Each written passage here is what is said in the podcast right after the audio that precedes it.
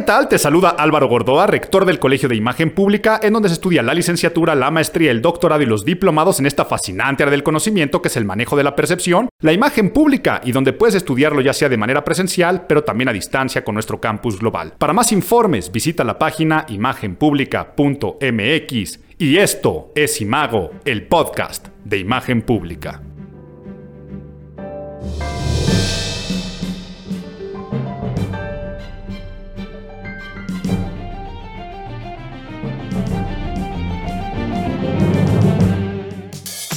Pues se nos fue abril, se nos fue ya este mes que... ¿Cómo se nos puede ir algo que no existió? ¿Quién me ha robado el mes de abril? Decía Sabina y nos lo robó el coronavirus. Un mes, abril, que sin duda pasará a la historia a nuestras mentes y a nuestro corazón como algo imborrable, como esta impronta, como esta huella, que alguna cicatriz por supuesto va a dejar, que dejará recuerdos amargos, pero también dejará recuerdos que yo te pregunto, dentro de algunos años, cuando tú hayas vivido esta situación, procesado esta situación, cuando le cuentes esto a tus hijos, a tus nietos, o yo que sé, en un futuro, ¿cómo recuerdas abril del 2020? ¿Cuál será la respuesta que quieres decir en ese momento? ¿Cómo será esa cicatriz? ¿Cómo será esa huella de batalla? Entonces, se nos fue el mes de abril, un mes que nunca existió, pero un mes que existirá en nuestra memoria para siempre, con esa paradoja en la cual aquí hago un paréntesis o me salgo un poco porque se me viene a la cabeza Jane Jacobs, esta urbanista canadiense, la que hizo todas estas cuestiones del urbanismo ortodoxo y que cambió mucha forma de percibir las nuevas ciudades. Ella hablaba de tres espacios principales que se dan en las ciudades o los tres lugares en los que el ser humano convive. Y por supuesto tenemos la casa, donde estamos con la familia, el espacio de intimidad, donde estamos en algunos tiempos de ocio familiar, donde descansamos. Tenemos el espacio laboral, el espacio de trabajo, valga, este se explica solo, y tenemos el espacio social, el del restaurante, la fiesta, la convivencia de amigos no tan íntima, el del ocio fuera de puerta. Y este mes nos tocó, yo creo que a la gran mayoría de nosotros por primera vez nos invitaron a un Big Brother sin habernos avisado y en el cual estos tres espacios se convirtieron en uno solo.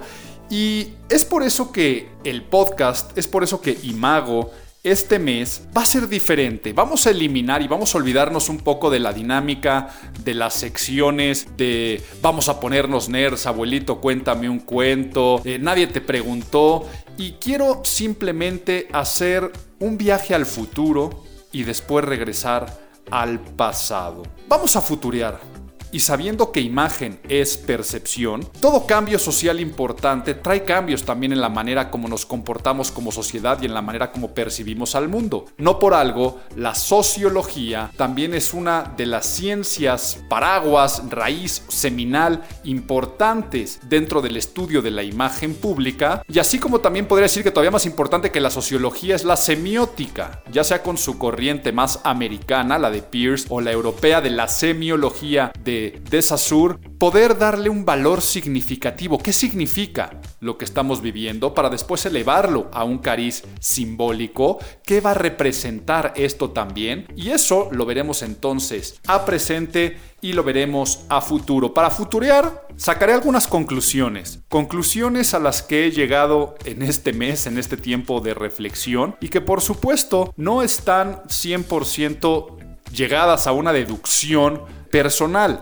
He tenido el tiempo y me he dedicado a leer mucho acerca de mi especialidad, sobre todo a nivel psicología personal, psicología de masas, sociología, neurociencias sociales, semiótica, muchos papers académicos. Les contaré aquí cosas que vienen desde estudios de la Universidad de Columbia, que está haciendo en conjunto con el New York Times, pero también de revistas como puede ser la Forbes o empresas relacionadas con innovación como el Board of Innovation y muchos pensadores, ¿no? Los famosos transhumanistas, Ray, Ray Kurzweil de la Singularity University. También aquí traigo cosas que ha dicho Yuval Noah Harari, este autor de Sapiens, de Homo Deus, y también Fukuyama de Stanford, donde habla también de temas relacionados con la economía, la sociedad y claro que todo esto con mis propias conclusiones, con mis propias deducciones. También en la sección que ustedes han visto que tengo en mis redes sociales que se llama el porqué de la imagen. Normalmente el porqué de la imagen yo trato de explicar algo social, a veces que puede sonar de temas más frívolos o superficiales como puede ser la moda, la estética o por qué hacemos algo, pero siempre hay puntos importantes y claves en la historia. Por ejemplo,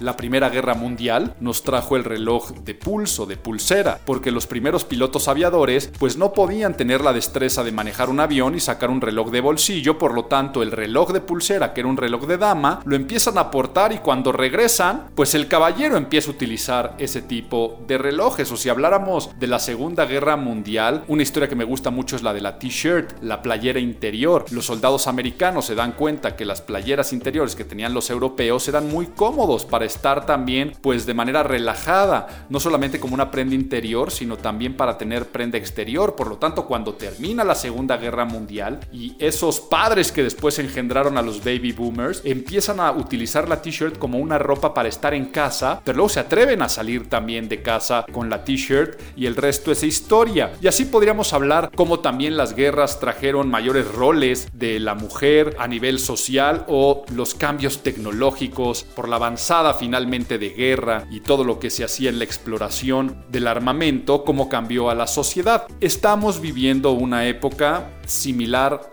en cambios sociales a lo que se viven en las guerras y por lo tanto podremos hablar de un nuevo ACDC. Antes coronavirus, después coronavirus y sin mayor preámbulo, vámonos al futuro.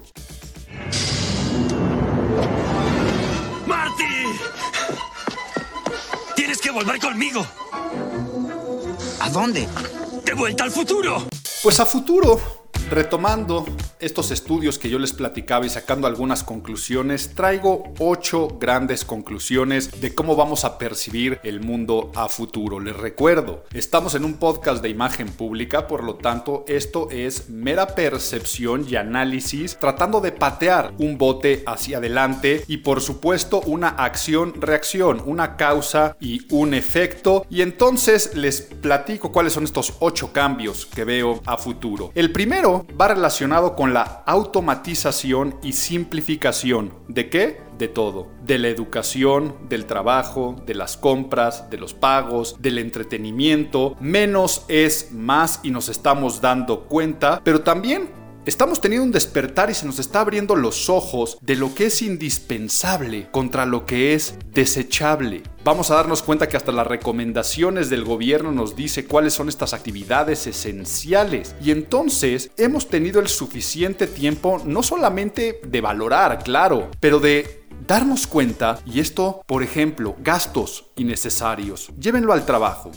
En el trabajo se están dando cuenta muchas empresas que dentro de sus recursos materiales, pero también recursos humanos, existen estos que son indispensables contra los que son desechables. La revista Forbes dice que ha aumentado un 28% la productividad trabajando desde casa. Por favor, dense cuenta, es un chorro, 28% mejor y mayores prácticas de eficiencia en el trabajo, más resultados y sobre todo, si estamos hablando de una eficiencia, quiere decir que con menos recursos, tanto materiales y humanos. Ahora imagínate que tú eres un gran corporativo, e-, eres una pequeña o mediana empresa y te estás dando cuenta que puedes llegar a ciertos resultados con menos cosas. Esto por supuesto va a traer algunos cambios. ¿Cambios de qué? Cambios de reducción de metros cuadrados de oficina, cuestiones que representen ahorro. El home office hace que las empresas pues ahorren en amenities que va desde el café,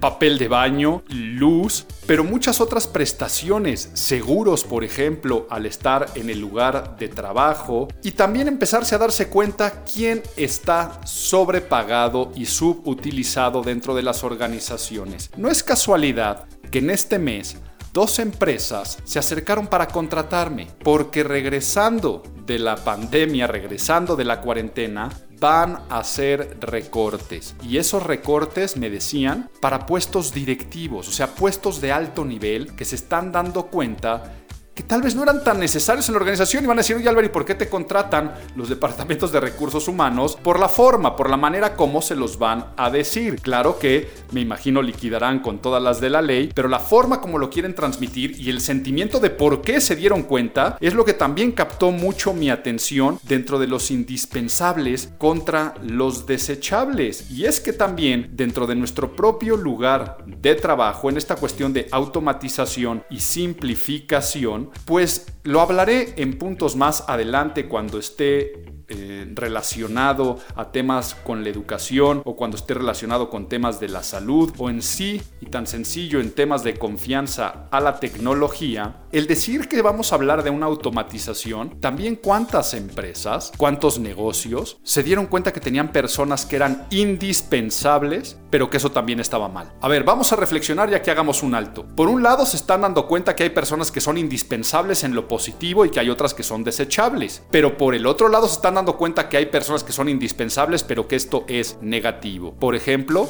alguien que te cobra, en un supermercado, alguien que opera en una planta o en una línea de producción, y cuando se requiere del material humano para tus actividades, del recurso humano, porque si no, frena tu economía. Por eso, lo primero que vamos a poder ver a futuro o que quise reflexionar era esta cuestión de simplificación, menos es más, pero también automatización, la creación de procesos. Muchas compañías que tal vez ni siquiera tienen que ver con procesos de índole de manufactura, también nos estamos dando cuenta que al tener todo muy bien documentado, muy bien retroalimentado, con documentos compartidos, la manera como colaboramos, empieza a generar esta especie de automatización y simplificación. Y al simplificar también te sobra tiempo. Por eso es que se empieza a vivir una época de mayor eficiencia y eficacia en cuanto a la productividad. Porque además queremos mantenernos activos, queremos mantenernos entretenidos. Todos los días han sido similares y ha sido una gran época para la creación. Y entonces nos estamos dando cuenta que el espacio de oficina y el tiempo de oficina está altamente desaprovechado. Lo que tú haces de 9 a 6, tal vez ahora en casa lo haces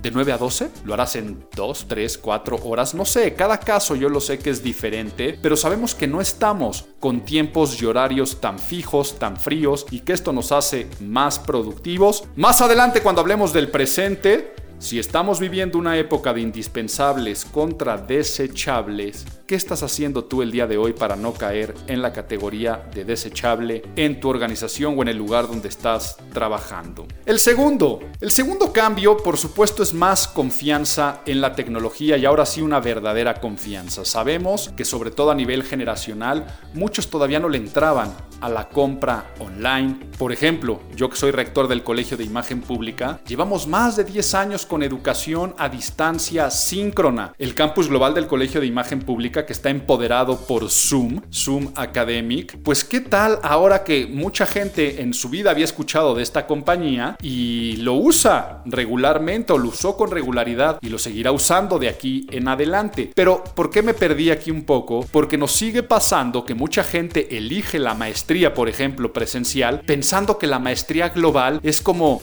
de menor categoría, que no van a aprender igual cuando nosotros tenemos garantizado el mismo aprendizaje. Más confianza en la tecnología, me refería entonces a las compras, a la educación, a los pagos, ¿no? El uso de efectivo durante este mes y durante esta época, pues ha venido en mero, mero descenso. Por supuesto, confianza en la tecnología para el trabajo, apertura a videoconferencias, a trabajar a distancia, adiós los viajes de negocio. Si me regreso a lo de arriba de simplificación, oye, ¿por ¿por qué hacer una junta de tantas horas si puede ser un mail, si puede ser una videoconferencia? ¿Por qué me haces viajar si podemos estar en cualquier parte del mundo todos conectados e interconectados? En la parte de las compras y los pagos, tenemos que saber que para cualquier organización de compra-venta de productos tangibles, el delivery, el mandar a casa, va a tener que ser una obligación o simplemente el pasar a recoger con procesos más automatizados. El shopping de realidad virtual, la cuestión de ya no tengo que ver estos zapatos o ya no tengo que conocer el espacio porque ya se están dando muchas empresas, si bien ya existía, ahora muchos lanzaron sus plataformas de recorridos por sus tiendas con realidad virtual, con gogles en los cuales en 360 desde tu punto de vista puedes interactuar de cierta forma con los productos. El te lo mando y si no te gusta lo regresas. Pero también la compra de los productos básicos, tal vez en México,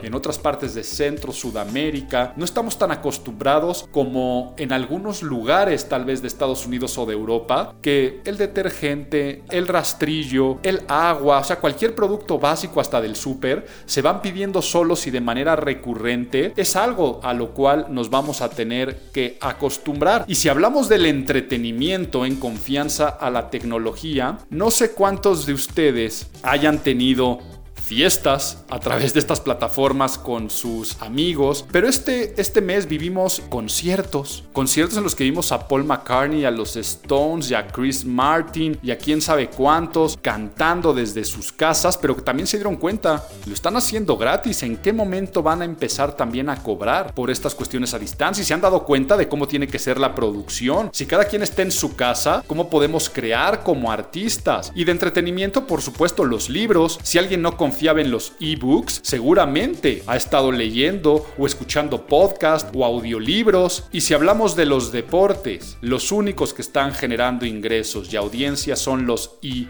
Sports. Entonces, confianza en la tecnología, nuestro segundo punto. El tercero va relacionado con la educación. Esta automatización y simplificación que hablamos en el punto 1 y confianza en la tecnología que hablamos en el punto 2 va a traer un cambio en la manera de aprender. Niños que crecerán acostumbrados a estudiar desde casa con otras plataformas como son tutoriales, acompañamientos, masterclass, y una educación que tiene esta mezcla híbrida de síncrona y asíncrona. Se están conectando con algunos profesores en vivo y no solamente estoy hablando de educación escolar, por ejemplo, clases de baile o las clases de pintura, pues se conecta la maestra o el profesor y les hace a través de un Instagram Live que tuvo que abrir una cuenta de Instagram para poder transmitir live a sus alumnos que los acepta, les da su clase de pintura o de baile y por supuesto cuando hablamos de educación de geografía, de matemáticas, de lo que sea, para después dejarles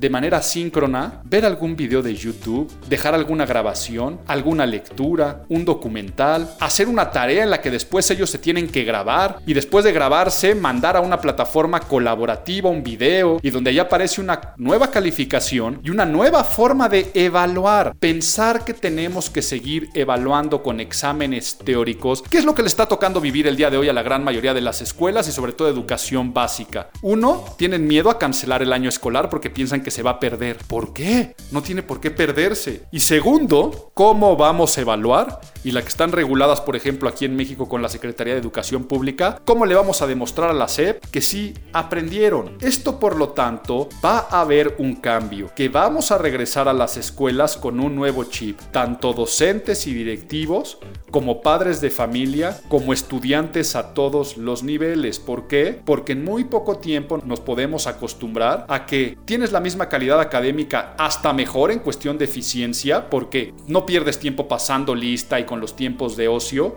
en una plataforma como puede ser Hangouts o como puede ser Zoom. Vamos a estar acostumbrados a que la manera en la cual damos resultados son diferentes. Y también, algo que va a ser sorprendente, nuevos programas en menos tiempo. ¿Por qué? La obligación social de que una licenciatura tiene que ser en cuatro años. ¿Por qué la obligación de que una maestría tiene que ser al menos en dos años? Nuevos ritmos, nuevas formas. De momento hay personas que diario están haciendo su tarea o que prefieren todo el trabajo de la semana hacerlo un solo día. Esto también va a pasar. ¿Por qué todo el trabajo de un semestre y lo que me vas a enseñar en un semestre, que en realidad en la universidad son cuatrimestres, si yo lo puedo hacer de manera intensiva en una semana, con estos tutoriales, estos programas de acompañamiento, por supuesto la mentoría de mi profesor y una forma de evaluar, ¿por qué voy a tomarme en cuatro meses lo que puedo tomarme en uno?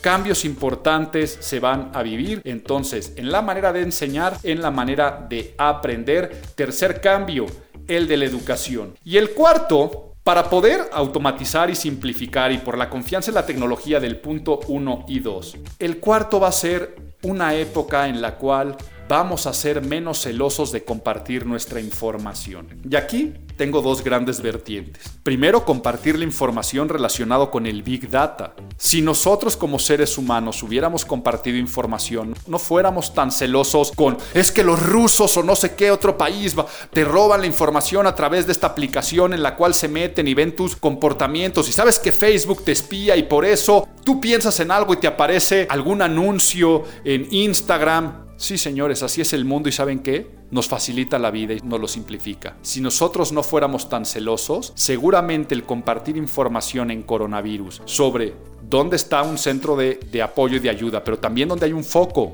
de epidemia y también dónde hay ciertos productos y el producto que tú necesitas, dónde lo puedes encontrar, pero también tejer redes a través de las redes sociodigitales, tejer redes sociales de interconexión para saber qué es lo que está pasando por supuesto, esto le ayudaría muchísimo a los gobiernos, a los hospitales, al sector salud, saber hacia qué se tienen que enfocar, en qué momentos. Y entonces los gobiernos están teniendo que compartir información, pero para eso los seres humanos estamos teniendo que empezar a compartir nuestra información y siguiente punto, ¿qué tal con House Party, no? Esta aplicación que le hicieron todo ese, ese boicot porque, no, que en House Party se meten a, tus datos y la gente bajó la aplicación y empezó a utilizar Zoom. Pues en Zoom también lo hacen. A menos de que tengas el Zoom, por ejemplo, en el Colegio de Imagen Pública no es el Zoom gratuito, o sea, tenemos una plataforma a la medida. El otro pues tiene que ganar de algo y de qué es de tu información. ¿Y alguno de ustedes se puso rejego o celoso? No.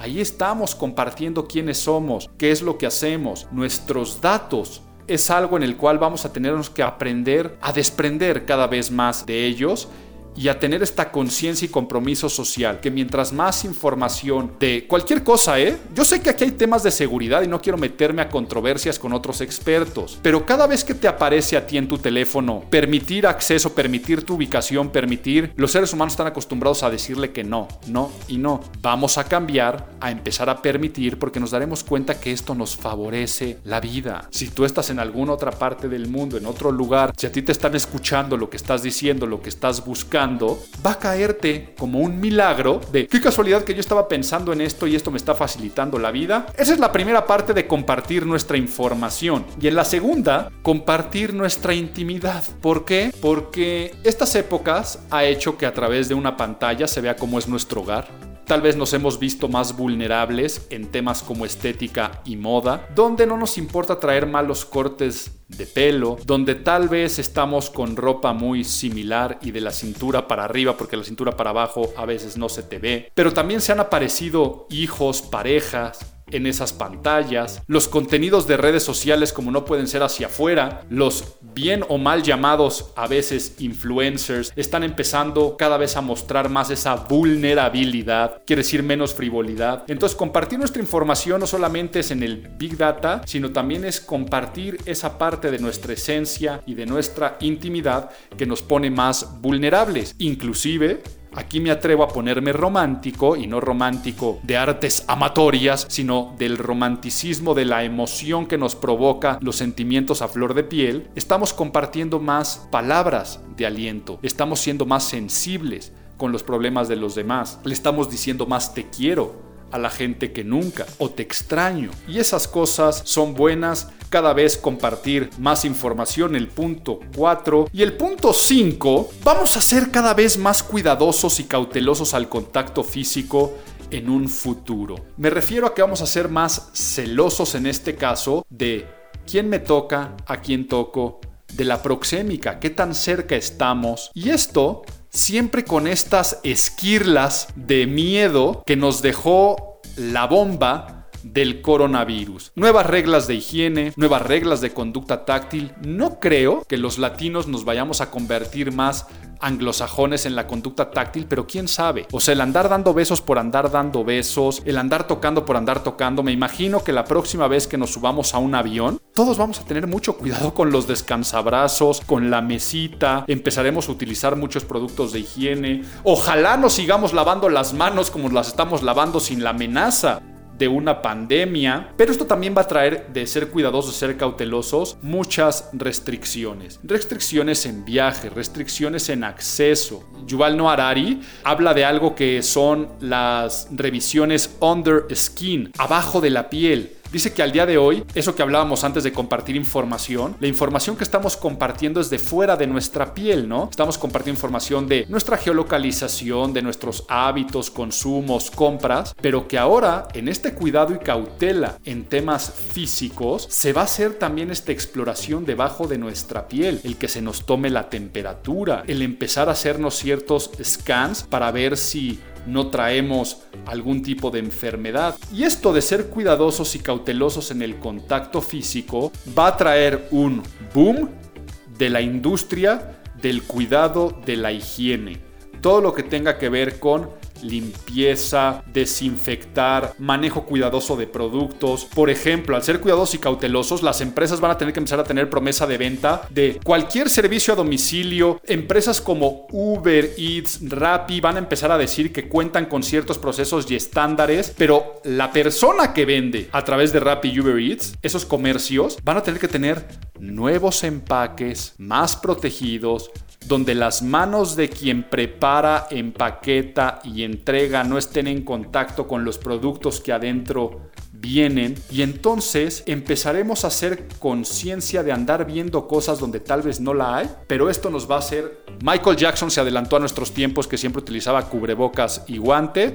No sé qué tan común vaya a ser empezar a ver a personas siempre en el supermercado. No vaya a ser por si las moscas. Mejor me voy como Michael Jackson al super que andar yo agarrando cualquier bichito o virus o cosa que puede estar por el ambiente. Ese es el número 5. Y el 6 lo relaciono directamente porque es de la salud es primero. Esta, no quiero decir paranoia, sino cuidado y cautela del contacto físico, va a ser por la salud. Pero igual, la cuestión de compartir nuestra información, muchas veces hasta por salud, lo vamos a hacer. Salud es lo primero y nos estamos dando cuenta. Y esto va a traer cambios, por supuesto, tanto de salud física como de salud mental, que sabemos que también es parte de la salud física, pero la mezcla de la vida personal con la vida laboral también es salud. Poner en una balanza el ¿qué es más importante? ¿Mi casa, mi familia o mi trabajo? Bueno, es que sin el trabajo no puedo dar a mi familia, es lo que estamos viviendo. Ahora la balanza la va a empezar a emparejar, porque si yo no tengo también un tiempo de convivencia en mi casa, nos estamos dando cuenta que no soy tan eficiente, como hablábamos en el punto 1 de que 28% mayor productividad al estar en casa, y nos va a traer una nueva forma de ver el equilibrio, el wellness, en esta mezcla de vida personal y laboral. Siguiente punto, de salud es primero, alimentación, ejercicio, cuánto hemos escuchado que tenemos que tener arriba el sistema inmunológico. La industria del wellness ha crecido dentro de, las, dentro de los productos que más han aumentado en sus ventas. Es lo que tiene que ver con hacer ejercicio en el hogar.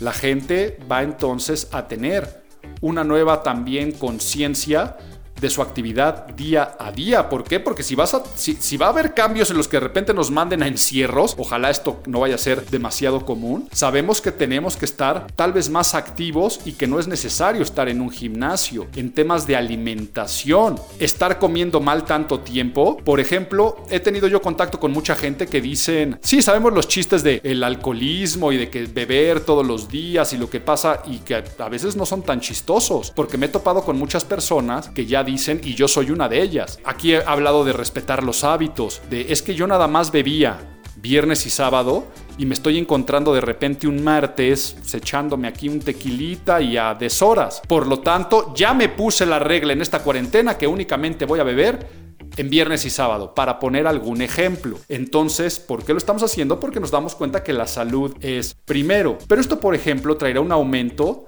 en seguros, o sea, venta y, y preocupación por los seguros, los chequeos, check-up médicos, vacunas, que las industrias empiezan a preocuparse mucho por lo que nos decía Steve Jobs hace cinco años. Si no han visto esa TED Talk, es maravillosa en la cual futurea de lo que iba a pasar y qué es lo que tendríamos que estar haciendo en inversiones por temas de salud. Y en temas de chequeos, vamos a empezar a vivir, yo creo, algo muy similar a lo que ha vivido la industria porno a través del SIDA. Una vez que viene el SIDA, la industria pornográfica empieza a hacer chequeos constantes, revisiones de personal, pruebas para sus procesos de contratación, algo que tal vez de momento en otras industrias pues se ve como algo simplista o inclusive de, ay, estoy un poquito enfermo, me presento a trabajar. La salud es primero. Pero esto de la salud es primero, así como empecé diciendo de la mezcla de la vida personal y laboral, nos vamos a también dar cuenta que nuestra esencia está antes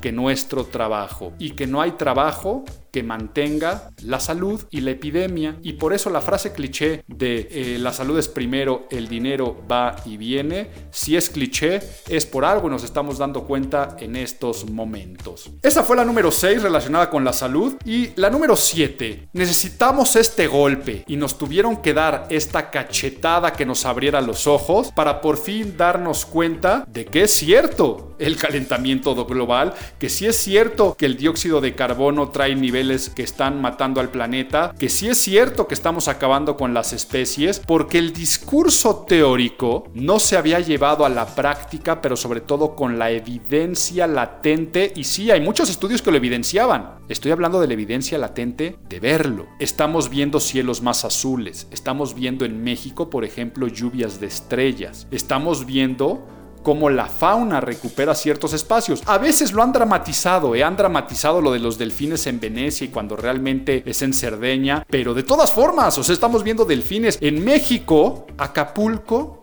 con mares turquesa. Cuando la gente decía, no, no, no, es que eso es del Caribe. Estamos viendo bioluminiscencia en playas de Acapulco y ni siquiera sabíamos que existían ese tipo de cosas. Entonces, menos 1.2% de dióxido de carbono en el mes de abril. Suena poco, pero es muchísimo si nada más volteas a ver el cielo y empiezas a respirar un aire diferente.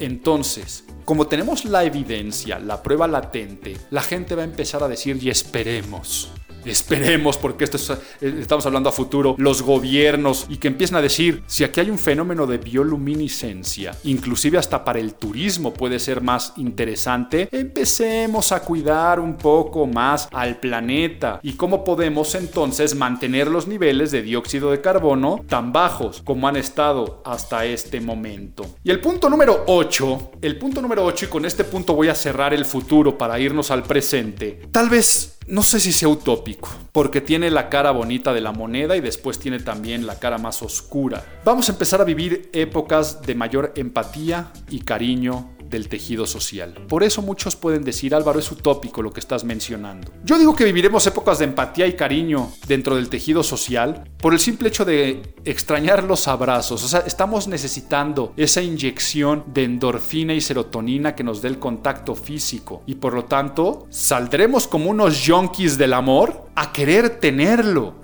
y entonces vamos a valorar más las reuniones sociales, o sea, familiares de amigos. Nos vamos a arrepentir y nuestro cerebro va a traer el momento en el que estamos encerrados la próxima vez que digamos, ay no, qué flojera, voy a cancelar de último momento. No, vamos a tener mayor empatía en este tipo de reuniones familiares, con amigos. Empezaremos a tener comportamientos más conscientes desde compra. Esperemos que las compras de pánico a todas las personas que, las hicieron les den una lección de que no lo necesitaban. Y también el valor material de las cosas, menos frivolidad. Yo decía arriba en la parte de compartir nuestra información y intimidad, en la cual nos hemos mostrado más vulnerables. Entonces, menos show-offismo, el tenerle que demostrar a los demás sobre mi trabajo, sobre mi economía, sobre la ropa que utilizo, sobre si mis hijos son más guapos que los tuyos o si mi pareja tengo o no tengo. A eso me refiero que tendremos mayor empatía, cariño y menor frivolidad. Pero les digo que esto puede sonar utópico porque también tiene la cara negativa de la moneda. La cara negativa de la moneda puede ser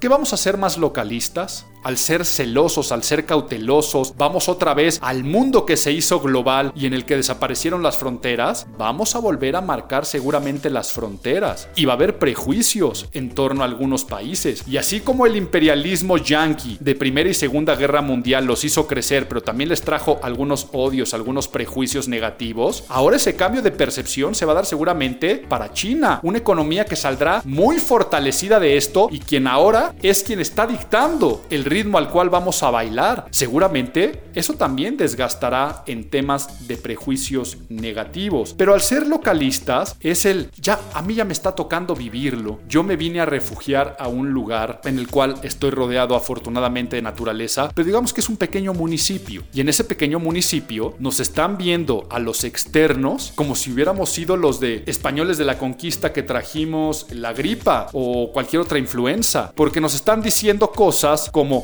no, a los chilangos no les voy a surtir a su casa porque los chilangos son los que están trayendo el virus. Ese tipo de cosas que desgastan el tejido social es lo que vamos a vivir por ser localistas. O tú no entras a mi país si no me demuestras que tienes estos chequeos médicos que comprueban que estás bien under your skin, como decía Yuval Noah Harari. Esto nos va a hacer entonces un poco más celosos, más cautelosos, pero al ser celosos nos va a hacer desconfiados. Yo ya no confío en tener a alguien en mi empresa para que haga este proceso porque si se me enferma, entonces mejor que lo haga un robot entonces tal vez en la parte utópica o la cara negativa de la moneda nos hace más fríos, menos humanos, el ráscate con tus propias uñas, porque quiero que sepan que estamos viviendo una época, aunque pensemos que del mundo está muy unido, estamos viviendo una época de total egoísmo. Egoísmo en el sentido que los supers te dicen solamente un paquete de huevos por familia, porque si no te llevarías todos. Entonces, ¿sabes qué?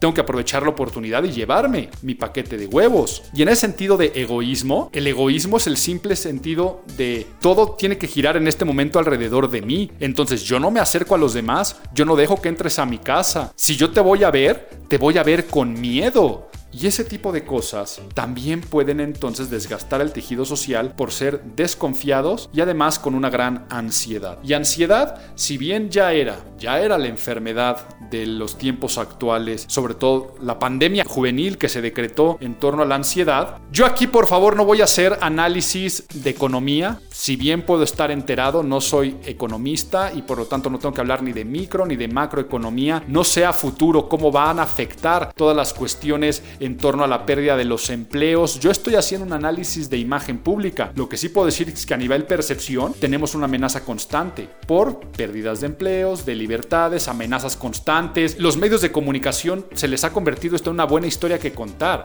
El siguiente brote de cualquier cosa que pueda ser, nuevo COVID. Cuidado, en esta ciudad oriental se acaba de, encontrar una cepa nueva de este y nos vamos a poner paranoicos pensando en una amenaza constante. Y entonces esto de, pero ¿sabes si fue manejado con higiene o no fue manejado con higiene el producto que me estás entregando? Esa es la cara negativa de la moneda.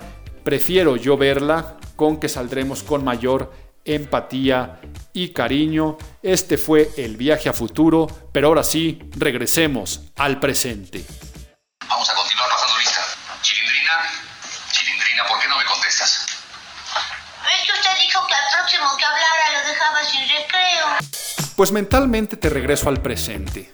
Te regreso a ese lugar, a esas paredes en las que llevas un mes mínimo confinado, si es que estás haciendo de manera responsable el quédate en casa y si no lo estás haciendo es porque tu actividad así lo merece y porque eres tal vez una persona que está apoyando mucho dentro del sector salud. Y aquí aprovecho a mandar a todo mi agradecimiento a los médicos, a las personas que están ayudando. Y en un país como el mío, pues aún más difícil y más reto, por lo tanto todo, todo mi agradecimiento. Pero te digo que te estoy regresando a esas cuatro paredes con estos audífonos o este audio que sale de unas bocinas en la cual estás en una situación que nunca te imaginaste que ibas a vivir. Y estás en un clima emocional donde se nos armó la tormenta perfecta de tres elementos que se unen para generar en nuestro sistema endocrino un, una fiesta de poner en una coctelera muchas emociones, algunas positivas y negativas, pero que nos están sirviendo un cóctel cargado de ansiedad, pero también cargado de esperanza. ¿Cuál es este clima emocional que estamos viviendo? Yo le estoy llamando el efecto Rapunzel.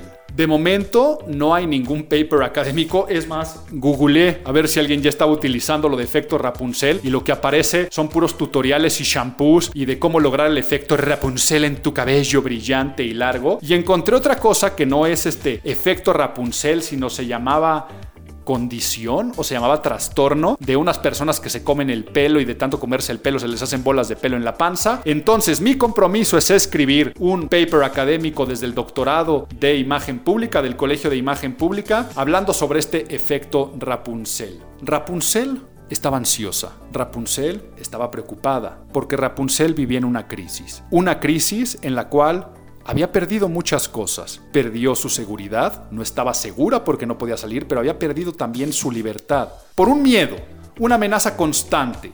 Una amenaza constante que si salía de esa torre algo malo le iba a pasar. No sabía exactamente qué era.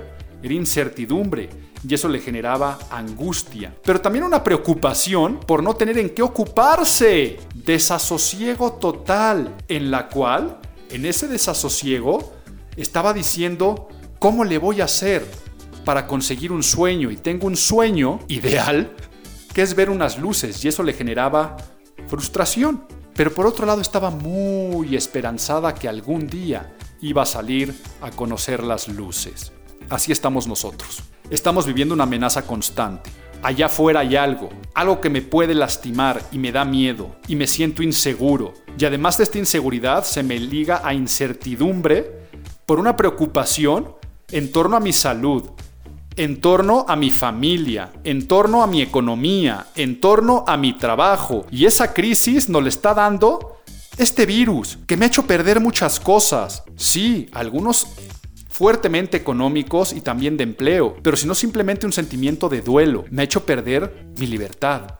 Me ha hecho perder mis hobbies, mis pasiones, mis aficiones, mis amigos, mis abrazos, mi ambiente laboral. Pero aún así tenemos la esperanza y tenemos el sueño ideal de que todo va a estar bien y que algún día saldremos a recibir esos abrazos y que de todo esto nos va a ser una mejor sociedad. Estamos viviendo el efecto Rapunzel y esa Mother Get es el coronavirus. Pero ¿qué pasa con Rapunzel que llegó un bueno para nada? Y me refiero bueno para nada porque en la versión de Disney, Flynn es un ladronzuelo que viene huyendo, se trepa a la torre, se encuentra a Rapunzel y después de un par de sartenazos, nada más le dice: Véngase, mija, que la llevo a conocer las luces. Y se acabó convirtiendo en príncipe y en rey. Quiere decir, Rapunzel se fue con el primero que le dio una válvula de escape. Estamos en épocas de mucha vulnerabilidad también para sentimientos positivos, como puede ser el amor, pero también para el odio. Y todo esto, desde hace mucho tiempo a nivel psicológico, se le llama el cabin fever o la fiebre de cabaña. ¿Qué es la fiebre de cabaña? Es el sentimiento de enojo y aburrimiento por estar encerrado por mucho tiempo esto viene por los inviernos largos y prolongados, sobre todo de las regiones pegadas a los polos, donde la gente se pone irritable, donde todo es por dos. O sea, me refiero que si te vas a enojar, te vas a enojar por dos. Si te vas a aburrir, te vas a aburrir por dos. Pero pocas veces vemos que esto también está incluido lo positivo. En estos momentos, si tú has tenido algunos destellos de felicidad, ha sido el doble. A mí me ha pasado llorar con memes o videos emotivos que me llegan por WhatsApp. Soy un hombre sensible, pero normalmente no de llegar al llanto y decir qué me está pasando, pues porque todo es por dos. Lo que pasa en nuestro sistema endocrino, eh, que ahora hablaré un poco de él, hace que todo esté a flor de piel. Por por lo tanto, en este clima emocional que estamos viviendo, tenemos que ver alguna serie de recomendaciones que por favor, eh, no soy médico, pero sé de algunas cuestiones relacionadas con la medicina. No soy psicólogo ni psiquiatra, pero tengo muchos estudios de psicología, sobre todo de psicología social, y si ligamos a la sociología con la psicología y con la medicina, sale una de mis áreas de interés, de las que más me apasiona, que son las neurociencias sociales. Y dentro de las neurociencias sociales, vamos a darnos cuenta que todo este efecto Rapunzel y la unión de elementos que acabo de mencionar hace que nuestro cuerpo genere sustancias, drogas para decirlo, la realidad es que son neurotransmisores, algunos que nos hacen sentir muy bonito, como son la dopamina, las endorfinas, la serotonina, la oxitocina, también llamadas del placer, del amor, depende cuál sea alguna de estas. Por ejemplo, un abrazo genera en nosotros oxitocina, que es la del amor, en una labor de parto, por ejemplo, o el simple hecho de amamantar, es cuando un ser humano vive la mayor época de oxitocina, igual en el, el enamoramiento. Pero si hablamos de endorfinas y dopamina, endorfinas y dopamina, por ejemplo, cuando comes tu comida favorita, cuando haces ejercicio, el simple hecho de reír y sonreír. Pero si hablamos de serotonina, el sexo y muchas cuestiones de placer, lo tienen. Eso en el sentido positivo. Y en el sentido negativo, las sustancias son la adrenalina, la del miedo, y el cortisol, la del estrés. Y cuando se une todo esto, se habla de la ansiedad. Ansiedad que normalmente se canaliza a lo negativo, porque también te puede llegar a generar ansiedad un encuentro romántico y una expectación de cuando viene todo ese cóctel. La realidad es que lo estamos viviendo y normalmente la ansiedad va en un sentido negativo. Y cuando el cuerpo se siente ansioso, lo que hace es elevar el nivel de cortisol al máximo y disminuir los niveles de serotonina, dopamina, endorfinas y oxitocinas. Y quiero que sepas que unas de estas, por ejemplo, la, la serotonina, se produce y se procesa hacia el intestino. Y por eso esto trae broncas en la microbiota, afecta al sistema inmunológico, nos debilita y afecta nuestras defensas. Por eso los médicos y especialistas nos dicen tanto que tenemos que darle un empujón a nuestro sistema inmune. Pero yo quiero llevarlo también no solamente al sistema inmune, sino afecta a nuestro estado de ánimo. Y esta fiebre de cabaña, este efecto Rapunzel, hace que tengamos pensamientos fatalistas y conductas irracionales y poco, ¿cómo podré decirlo?, socialmente cívicas. Estás viviendo con personas en las cuales ya todo es con pincitas. No se vaya a enojar mi mamá. Es que mi hijo no sé qué. Es que ve cómo me hablaste. Es que ya no puedo ni siquiera verte a los ojos. ¿Por qué te estoy poniendo todo este clima emocional a presente? Porque también nosotros podemos utilizarlo para que cuando esto termine, que esto también pasará, salgamos mucho mejor y ayude en tema de imagen pública. Eh, el otro día estaba viendo algunos estudios que desafortunadamente no los puedo citar porque no traía una fuente confiable y no me gusta andar propagando rumores. Por lo tanto, ni siquiera te diré la estadística para que tú no lo estés repitiendo que lo escuchaste aquí. Pero decía que se preveía aumento en violencia doméstica de un porcentaje que me sorprendió.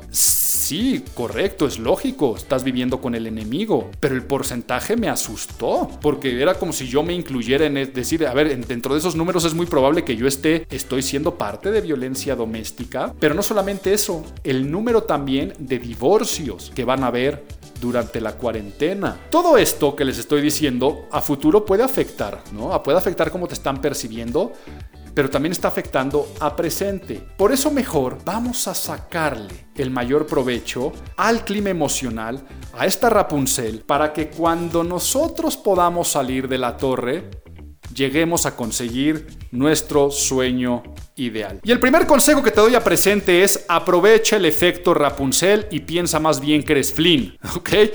Y no estoy diciendo que pienses que eres un bueno para nada, sino piensa que puede ser la válvula de escape, puede ser aquel del que se van a enamorar o aquella de la cual se van a enamorar, no solamente a través de ligue. Ya subí al canal de YouTube uno que se llama Ligando en cuarentena y hablo de esto, pero puedes enamorar a un cliente, a el jefe, la jefa, a un comprador potencial, alguien de tu familia. El simple hecho de recibir en estos momentos un caramelito al ego, un detallito, un apapacho a distancia, que es tan sencillo como un mensaje de pensé, he estado pensando en ti, ¿cómo estás? ¿Qué tal la familia? El platicar con alguien de fuera es un flin que te está generando o acercando un poco más al sueño ideal. Esos detalles también los puedes tener en físico. Alguna muestra gratis de un producto va a generar mucho engagement de tu marca, pero también con trabajos de relaciones públicas. Imagínate que tú mandas una canasta con revistas del mes eh, y además hasta le metes ahí hasta por humor este un Lysol o un desinfectante y cosas y con alguna cartita hecha a mano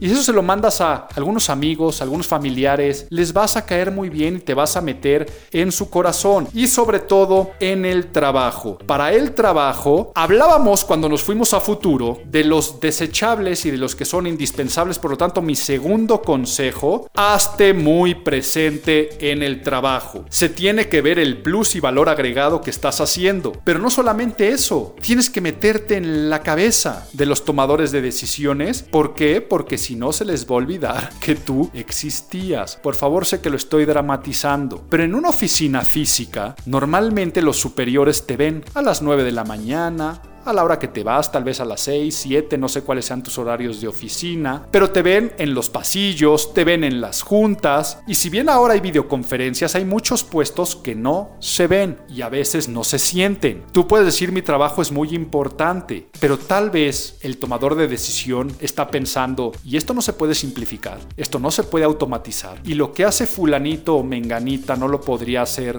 una sola persona, lo de dos. Entonces, hacerte muy presente en el trabajo es, si es lunes, da los buenos días, desea una buena semana y trata de hacer un catch-up de lo que se quedó pendiente. Trata de decir cosas como algo que se ofrezca. Oigan, si es necesario ir a la oficina, yo tengo que salir al súper por algo y aprovechando que voy a salir, desean que haga algo. Este tipo de cosas que a, a, veces hasta se perciben como favor y como sacrificio son muy importantes, pero luego valores agregados. Acabo de crear un nuevo sistema, un nuevo programa, acabo de leerme este texto o mandar algún tipo de artículo, un documental. Imagínate a tu jefe o a tu jefa, me acabo de leer este libro, que cuando regresemos me gustaría platicar algunas cuestiones que podemos implementar en la oficina. Es el tipo de consejo que te doy en este momento para hacerte muy, muy presente en el trabajo, tienes que ser indispensable, no desechable y ponte las pilas con resultados, ¿no? Porque también al buen profesional se le reconoce por sus resultados. Pero además de los resultados con estos detalles, es algo muy importante en el presente. Tercero, lo he repetido casi en todas las entrevistas que he dado, la importancia de la psicología de la ropa. La Northwestern University trae muchos estudios que rompen con el cliché de que si estás bien por dentro te vas a ver bien por fuera. Y digo que rompen con el cliché porque lo hace la inversa, que si estás bien por fuera,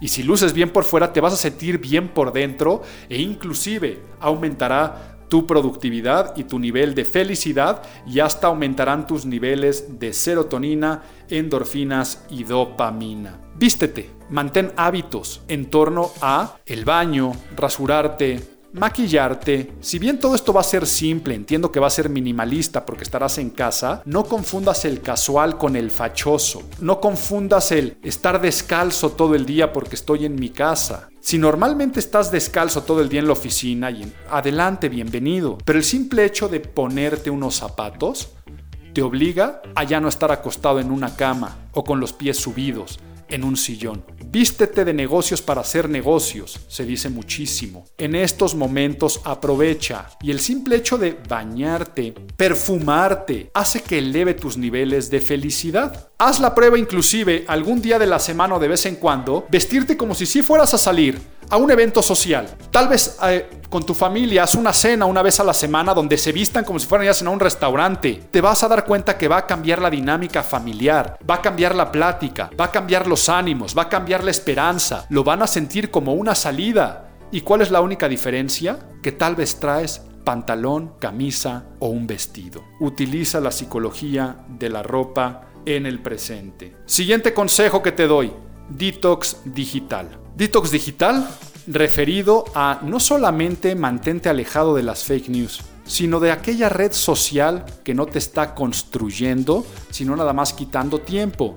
Y es que es lógico, el negocio de todas las redes sociales o de Netflix y servicios de streaming es el tiempo, es el tiempo en pantalla y está todo diseñado para engancharnos. Es una nueva droga y hacen muy bien su trabajo. Si tú te sientas y lo primero que haces es poner tu serie de Netflix, te va a enganchar. ¿Are you still watching? Claro que sí, pues ¿a dónde más me voy a ir?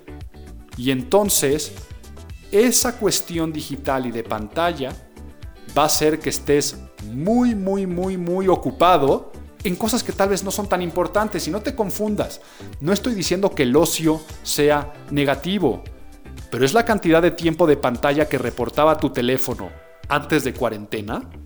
Y quiero que sepas otra cosa, que la luz blanca, si bien ya muchos teléfonos te, te permiten ponerle el fondo en negro y demás, tanto tiempo en pantalla la luz también que generan estos dispositivos y el estar con los ojos en un dispositivo afecta directamente a nuestra glándula pineal, que es esta parte del cerebro que regula eh, los ciclos de sueño y de vigilia a través de otra hormona que es la melatonina. Por eso muchas personas se toman productos de melatonina para poderse eh, dormir. Los seres humanos tenemos relacionados la luz con el día y la oscuridad con la noche. Por lo tanto, cuando tú duermes o cuando más bien cuando se oscurece, tu cuerpo empieza a generar esta melatonina y es la que te ayuda a conciliar el sueño. ¿Cuántas quejas no estás escuchando que la gente no está durmiendo bien?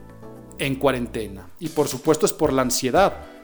Se los puedo apostar que para la gran mayoría es por demasiado tiempo en pantalla. Y no solamente le vamos a bajar por eso, sino también le vamos a bajar porque tenemos que aburrirnos. Oye Álvaro, más de lo que estoy, sí, abúrrete. En el momento que te aburres, tu cerebro se va a querer ocupar. ¿Qué hago? Me tengo que poner a hacer algo.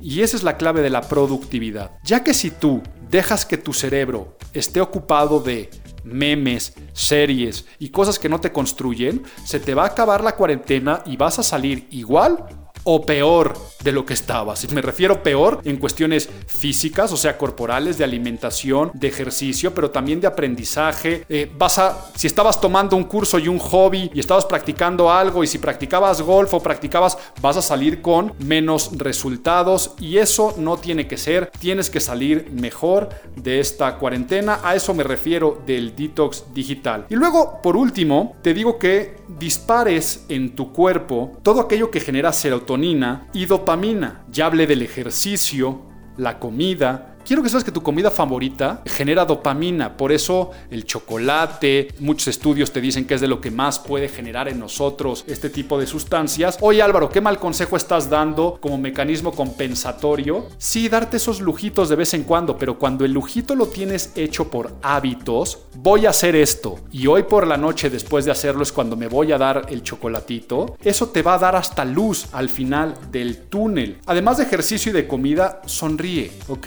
La risa que tanto se contagia es lo que más genera también en nuestro cuerpo inyecciones de endorfina, de dopamina. Dale a todo un sentido lúdico, de juego. Si tienes la oportunidad de abrazar a gente, abrázala con las que estás confinado. Esto también genera esta, esta hormona que hablábamos, que este neurotransmisor y hormona que es la oxitocina, la del amor. ¿Saben qué genera muchísima serotonina? Y aquí, por supuesto, yo no soy quien para aconsejarles con quién estén encerrados o no encerrados. Pero también es la eh, Pornhub, la página de contenidos pornográficos, ha generado un aumento en sus leads y en la manera como gente se ha suscrito al premium, pero también en la parte de visualizaciones. Y es que es lógico, quiero que sepan que la masturbación lo que hace es genera niveles altísimos de serotonina. ¿Cuál es el problema? Que es un pico muy corto. O sea, en el momento que termina, inclusive hasta puede venir una especie como de cruda moral o, de bajón la serotonina donde te sientes hasta peor y entonces el aburrimiento se hace el doble y, la desesperanza también. Pero me perdí,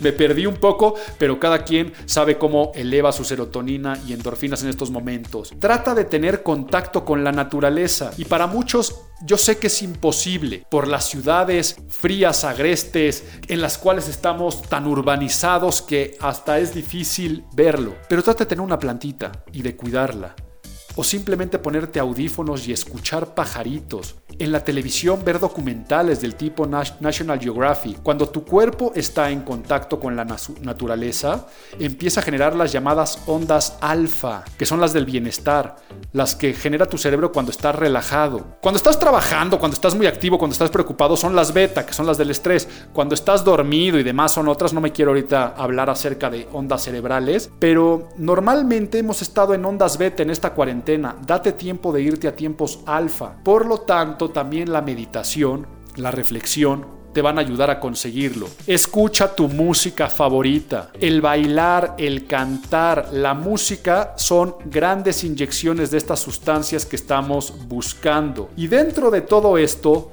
Ten hábitos, hábitos de agenda, hábitos en los cuales vas a saber qué día es hoy, qué actividades, qué horarios, porque si no te pasa el efecto de Las Vegas, en los que no sabes si es de día ni de noche, ni de cuándo es permitido tomarte un cóctel, ni y que por eso la gente llega con esas crudas terribles físicas, morales y de cualquier índole de esos viajes a Las Vegas. Por lo tanto, sigamos estas recomendaciones del presente y cierro diciendo que también son épocas de disciplina, de responsabilidad. Pensamos que es todo lo contrario, pero no. Tenemos que ser más responsables y disciplinados que nunca, y también confiados de que esto pasará, teniendo empatía, tolerancia y comprensión. De esto se trató Abril, pero ¿qué creen?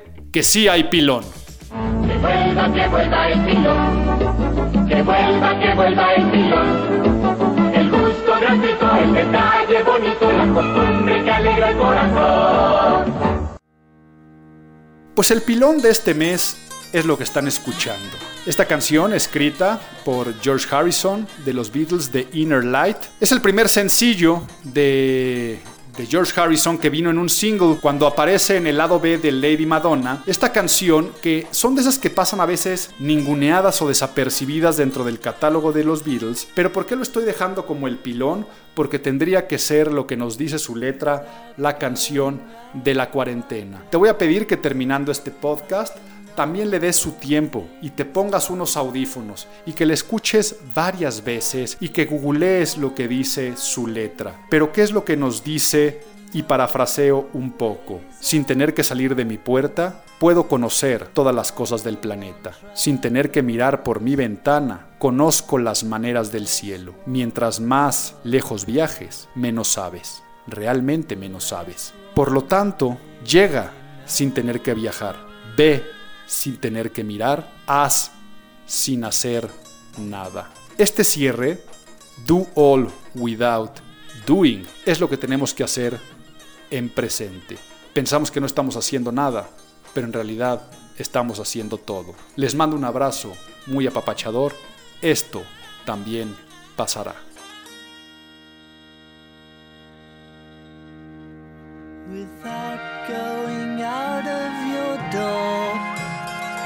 Can know all things on earth without looking out of your window. You can know the ways of heaven. The farther one travels, the less one knows. The less one